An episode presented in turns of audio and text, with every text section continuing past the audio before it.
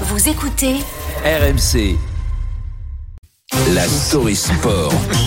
Avec Antoine Martin, oui, la story, la belle story, la belle histoire du jour. Antoine, c'est celle d'Alexis Pinturo qui, à 31 ans, s'offre euh, sa plus belle victoire. Celle d'un enfant de Courchevel qui rêvait des sommets tout en haut du podium hier lors de l'épreuve de combiné.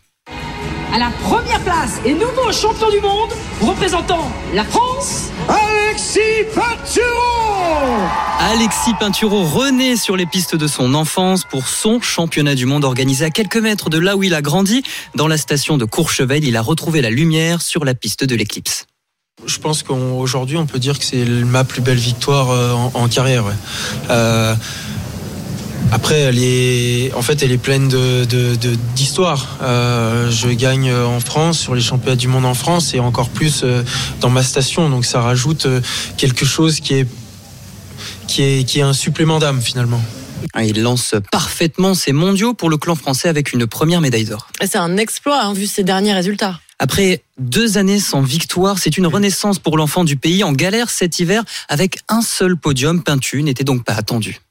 Peut-être que finalement mon début de saison a, aidé là-dedans. hein. C'est-à-dire que si j'arrive, que je fais partie des favoris, que j'arrive en France, euh, on a euh, automatiquement on attendrait énormément de, de moi, ce qui est normal. Là, j'arrive dans une situation où euh, j'ai pas fait grand-chose, donc peut-être que c'est aussi un peu plus facile d'une certaine manière, même si la volonté de bien faire, elle est, elle est tout autant présente. Ouais. Souvent désigné comme le meilleur français de l'histoire avec trois médailles olympiques, 34 victoires en Coupe du Monde et maintenant deux titres de champion du monde en individuel. Pinturo a peut-être remis le couvert sur son immense carrière, quoique. Je sais pas si j'en ai fini, mais en tout cas, euh, aujourd'hui, j'ai réussi à imbriquer euh, tout, tout ce que j'arrivais à l'époque à imbriquer ensemble.